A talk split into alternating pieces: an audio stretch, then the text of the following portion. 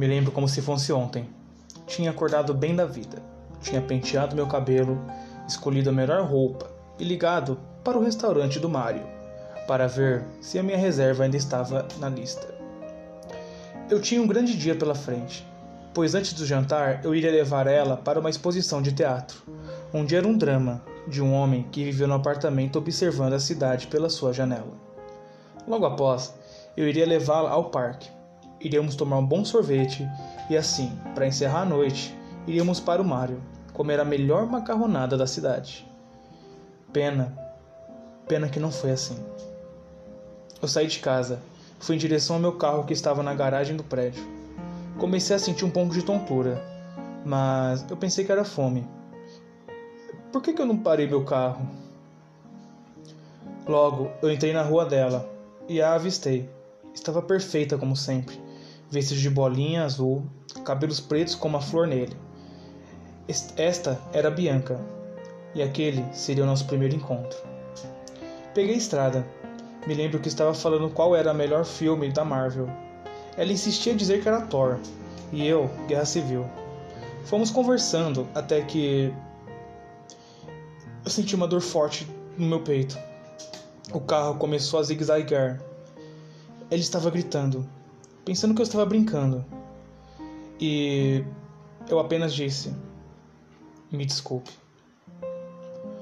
O carro acabou capotando. Apenas apenas eu sobrevivi. Acordei no hospital. Já fazia quatro dias que eu estava dormindo. Aparelhos à minha volta. E havia um homem ao meu lado. De branco. Ele era o doutor. Me disse para ficar calmo. Mas só parecia Bianca na minha cabeça. Eu perguntava e ele não me respondia. Apenas falava que sofreu um acidente, que eu teria que ser examinado, pois estava com um tumor no cérebro. Eu não tinha prestado atenção, até que eu gritei. Perguntei sobre Bianca mais uma vez. E, com a maior sinceridade possível, ele me disse que ela havia morrido num acidente. Sem o cinto de segurança, ela acabou indo parar direto no vidro e, com isso, cortou suas veias. Naquela hora eu queria pular da janela e ir no lugar dela, mas eu não podia. Eu tinha um outro peso para carregar.